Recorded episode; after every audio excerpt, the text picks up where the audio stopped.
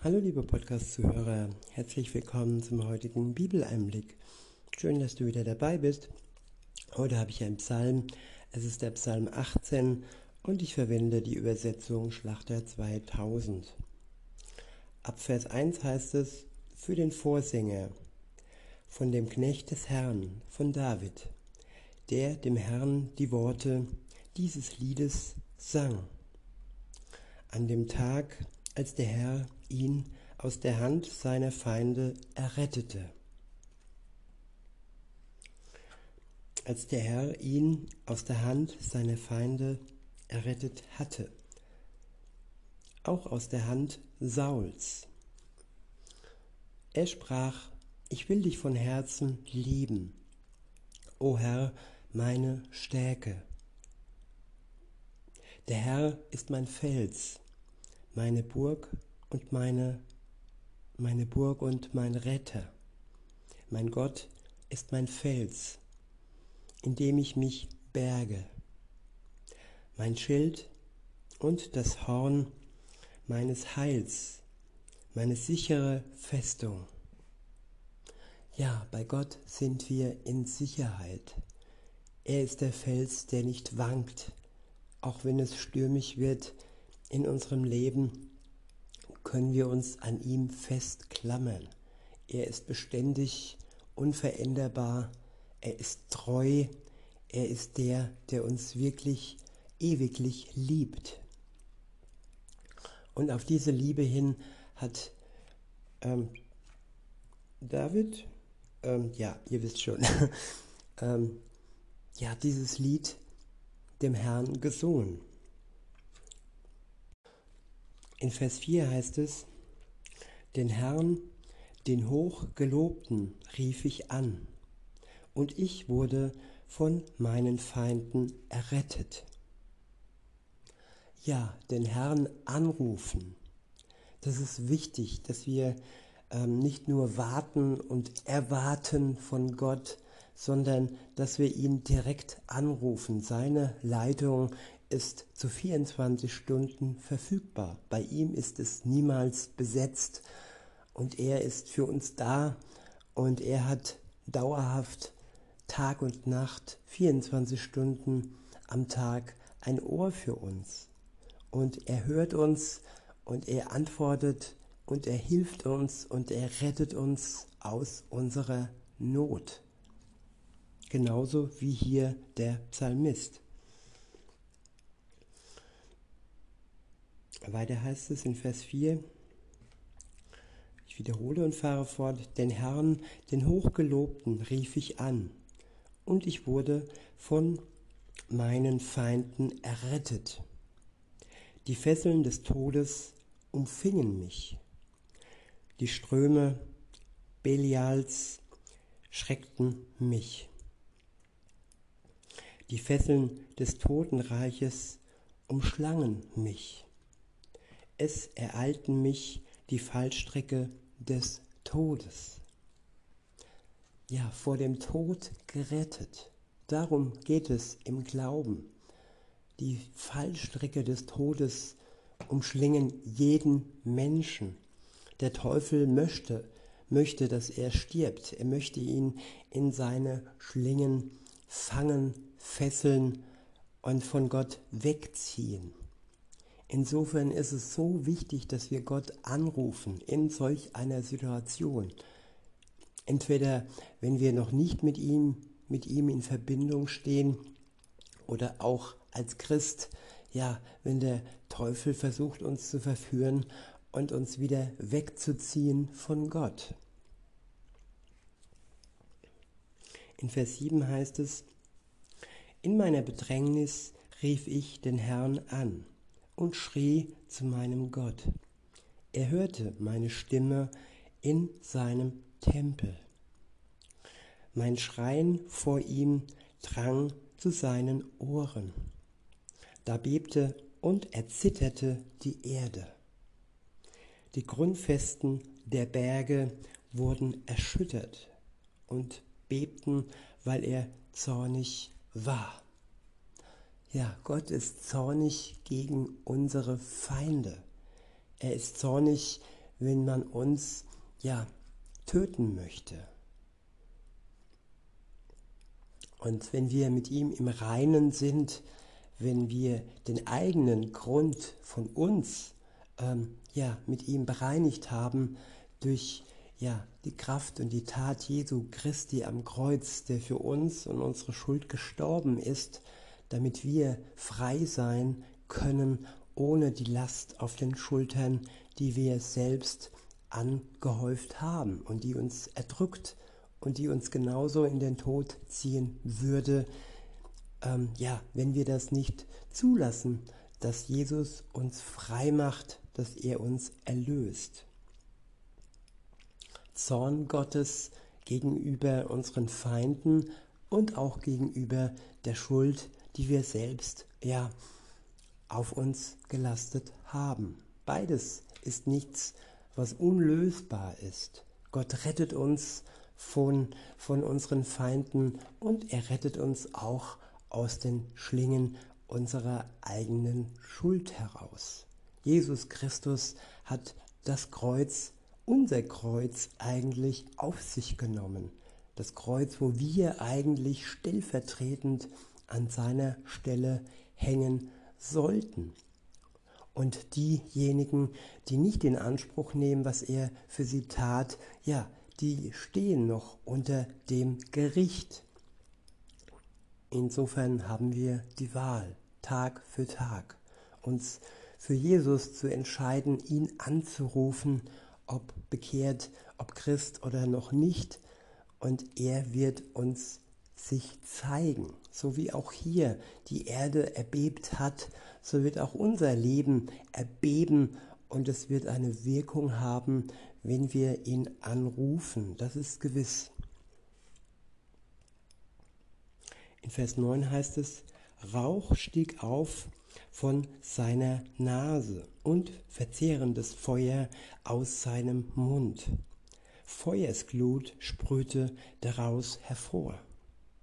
Er neigte den Himmel und fuhr herab, und dunkel war unter seinen Füßen. Er fuhr auf dem Cherub und flog daher. Er schwebte auf den Flügeln des Windes, er machte Finsternis zu seiner Hülle. Ja, Gott ist auch in der Finsternis. Als Jesus Christus am Kreuz starb, da wurde es auch finster. Einfach als Zeichen dafür, dass ja, er gestorben ist für die Welt, für die Schuld der Menschheit. Und aus diesem Grund wurde es finster. Weiter heißt es, er machte Finsternis zu seiner Hülle, dunkle Wasser, dichte Wolken zu seinem Zelt um sich her. Aus dem Glanz vor ihm gingen seine Wolken über von Hagel und Feuersglut. Dann donnerte der Herr in den Himmeln der Höchste ließ seine Stimme erschallen. Hagel und Feuersglut. Und er schoss seine Pfeile und zerstreute sie. Er schleuderte Blitze und schreckte sie. Da sah man die Gründe der Wasser und die Grundfesten des Erdkreises wurden aufgedeckt von deinem Schelten, o Herr, von dem Schnauben deines grimmigen Zorns. Er streckte seine Hand aus von der Höhe und ergriff mich, zog mich aus großen Wassern.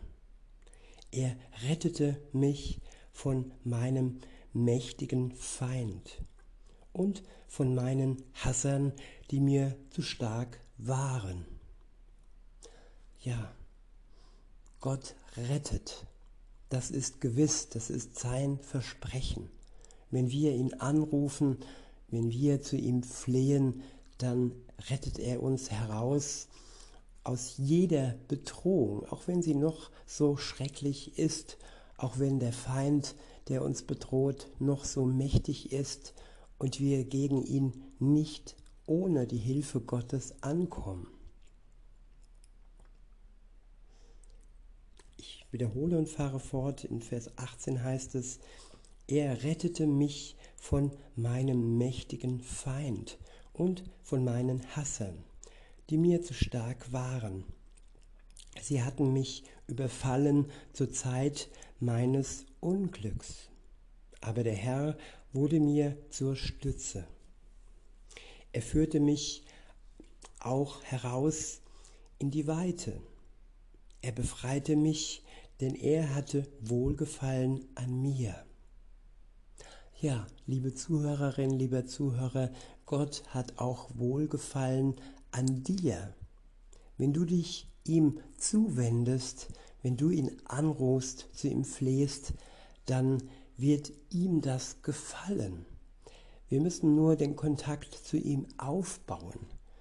Er wartet auf uns und er, ja, er, er ist keiner, der uns jetzt irgendwie überrümpelt oder so. Nein, er ist in der Bereitschaft. Er ist bereit für uns, für unseren Anruf, für unser Flehen. In Vers 21 heißt es, der Herr hat mir vergolden, vergolten nach meiner Gerechtigkeit. Nach der Reinheit meiner Hände hat er mich belohnt. Denn ich habe die Wege des Herrn bewahrt und bin nicht abgefallen von meinem Gott, sondern alle seine Verordnungen hatte ich vor Augen und stieß seine Satzungen nicht von mir. Und ich hielt es ganz mit ihm und hütete mich vor meiner Sünde. Wiederhole, Denn ich habe die Wege des Herrn, beziehungsweise ich beginne ab Vers 20, er führte mich auch heraus in die Weite. Er befreite mich, denn er hatte Wohlgefallen an mir. Der Herr hat mir vergolten nach meiner Gerechtigkeit. Ja, Gerechtigkeit. Stehen wir vor Gott als Gerechte? Oder stehen wir noch in der Ungerechtigkeit? Und zuallererst muss Jesus für uns Gerechtigkeit schaffen. Es ist keine Selbstgerechtigkeit, wir selbst können das nicht. Es ist eine Gerechtigkeit von außen, von Gott persönlich. Er macht uns gerecht, so dass wir vor Gott, dem Vater, stehen können. Gerecht er macht uns rein. Er macht unsere Hände rein und er belohnt mich für unsere Gerechtigkeit, für unseren Glauben an Jesus Christus. Und wenn wir dann auf dem Weg sind, auf dem Weg mit Jesus und den Weg bewahren, sodass wir nicht von ihm abstürzen, aus der Kurve fliegen, ja, dann freut sich Gott darüber, wenn wir nicht abfallen vom Weg Gottes. Denn wenn wir all die Wegweisungen, die Ampeln und die Verkehrsschilder Gottes im Blick behalten, so heißt es in Vers 20, sondern alle seine Verordnungen hatte ich vor Augen. Wenn wir das vor Augen haben, dann werden wir nicht abkommen vom Weg. Dann wissen wir, wo es lang geht und dann können wir wirklich ja, in Sicherheit ans Ziel kommen. Ich wiederhole und fahre fort. In Vers 23 heißt es, sondern alle seine Verordnungen hatte ich vor Augen und stieß seine Satzungen nicht von mir. Und ich hielt es ganz mit ihm und hütete mich vor meiner Sünde ja ganz mit Gott, nicht nur halb, sondern ganz mit Gott halten und sich vor der Sünde hüten. Es gibt immer zuerst eine Verführung, bevor wir in die Sünde hinein tapsen. Insofern können wir mit Gottes Hilfe uns vor der Sünde hüten. In Vers 25 heißt es, Darum vergalt mir der Herr nach meiner Gerechtigkeit, nach der Reinheit meiner Hände vor seinen Augen. Ja, wie gesagt, keine Selbstgerechtigkeit. Es ist die Wiederherstellung der Reinheit, die durch das Blut Jesu äh, vollzogen wird und nicht durch unsere Taten.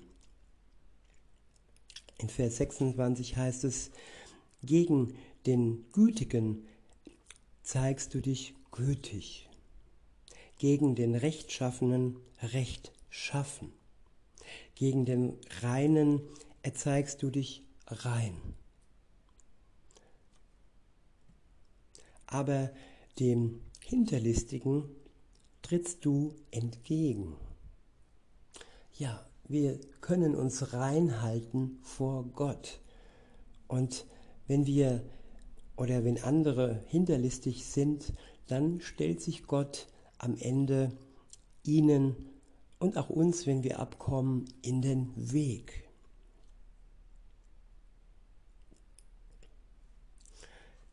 Vers 28, in Vers 28 heißt es, denn du rettest das elende Volk und erniedrigst die stolzen Augen. Ja, du zündest meine Leuchten an.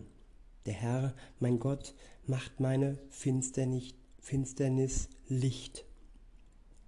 Ja, in jedem Dunkel wird es durch das Licht Gottes dann hell. Wenn wir durch die Sünde oder durch die Welt ja in Finsternis geraten, dann macht er uns ein Licht an, dass wir ja den Weg nicht verlieren und das Ziel erreichen. In Vers 30 heißt es, denn mit dir kann ich gegen Kriegsvolk anrennen und mit meinem Gott über die Mauer sprengen. Dieser Gott sein Weg ist vollkommen. Ja, wir befinden uns auf vollkommenen Wegen, wenn wir mit Jesus unterwegs sind. Es sind keine halbherzigen oder unvollkommene Wege, ja, sondern diese Wege und den Weg, den wir mit Jesus gehen, er ist vollkommen. Weiter heißt es, das Wort des Herrn ist geläutert. Er ist ein Schild allen, die ihm vertrauen. Ja, bevor er uns wirklich helfen kann und uns Schild sein kann, ist es wichtig, dass wir ihm einen Vertrauensvorschuss geben. Und das, darum kannst du ihn auch bitten, liebe Zuhörerin, lieber Zuhörer, wenn du sagst, ja, ich kann Gott im Moment noch nicht vertrauen.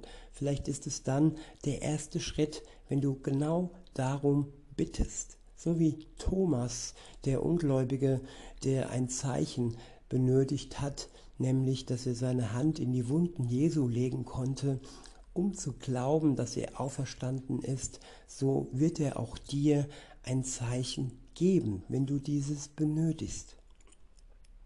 In Vers 32 heißt es, denn wer ist Gott außer dem Herrn? Und wer ist ein Fels außer unserem Gott? Gott ist es, der mich umgürtet mit Kraft und meinen Weg unsträflich macht. Er macht meine Füße denen der Hirsche gleich und stellt mich auf meine Höhen. Er lehrt meine Hände kämpfen und meine Arme in den ehernen Bogen spannen. Du gibst mir den Schild deines Heils und deine Rechte stützt mich und dein, deine Herablassung macht mich groß. Ja, liebe Zuhörer, Gott lässt sich herab. Er geht zu uns auf eine Ebene Und weil er das tut, wenn wir, wenn wir ihm vertrauen, dann bekommen wir dadurch Größe, innere Größe und nicht das, was die Welt äh, irgendwie vorgibt, Selbstbewusstsein. Nein, wir bekommen Zuversicht, wir bekommen Hoffnung, wir bekommen Liebe, wir bekommen Kraft. Und das ist viel mehr als dieses sogenannte Selbstbewusstsein, was uns die Welt äh, vorgaukelt. In Vers 37 heißt es, Du machst mir Raum zum Gehen und meine Knöchel wanken nicht. Ich jagte meinen Feinden nach und holte sie ein und kehrte nicht um, bis sie aufgerieben waren. Ich zerschmetterte sie, dass sie nicht mehr aufstehen konnten. Sie fielen unter meine Füße. Du hast mich gekürtet, äh, gegürtet mit Kraft zum Kampf. Ja, liebe Zuhörer, es geht hier um Selbstverteidigung, wahre Selbstverteidigung. Es geht hier nicht um ein, ja, einen Angriffskrieg, der irgendwie andere schwächt. Es geht darum, dass wir von Gott Kraft bekommen, Kraft bekommen gegen all die Feinde, die uns bedrohen, standhaft zu bleiben. Auch wenn das eine innere Kraft ist. Es muss nicht äußerlich zum Kampf kommen, innerlich in unserer Seele ist es wichtig, dass wir besonders da stark bleiben. Und diese Kraft kann uns nur Gott schenken. In Vers 41 heißt es, du wandtest mir den Rücken meiner Feinde zu, und ich habe vertilgt, die mich hassen. Sie schrien, aber da war kein Retter zum Herrn, aber er antwortete ihnen nicht. Und ich zerrieb sie zu Staub vor dem Wind, warf sie hinaus wie Straßenkot. Du hast mich gerettet aus den Streitigkeiten des Volkes und hast mich gesetzt zum Haupt der Heiden. Ein Volk, das ich nicht kannte, dient mir. Sie gehorchen mir aufs Wort. Die Söhne der Fremde schmeicheln mir. Die Söhne der Fremde verzagen und kommen zitternd aus ihren Burgen. Der Herr lebt, gepriesen sei mein Fels. Der Gott meines Heils sei hoch erhoben.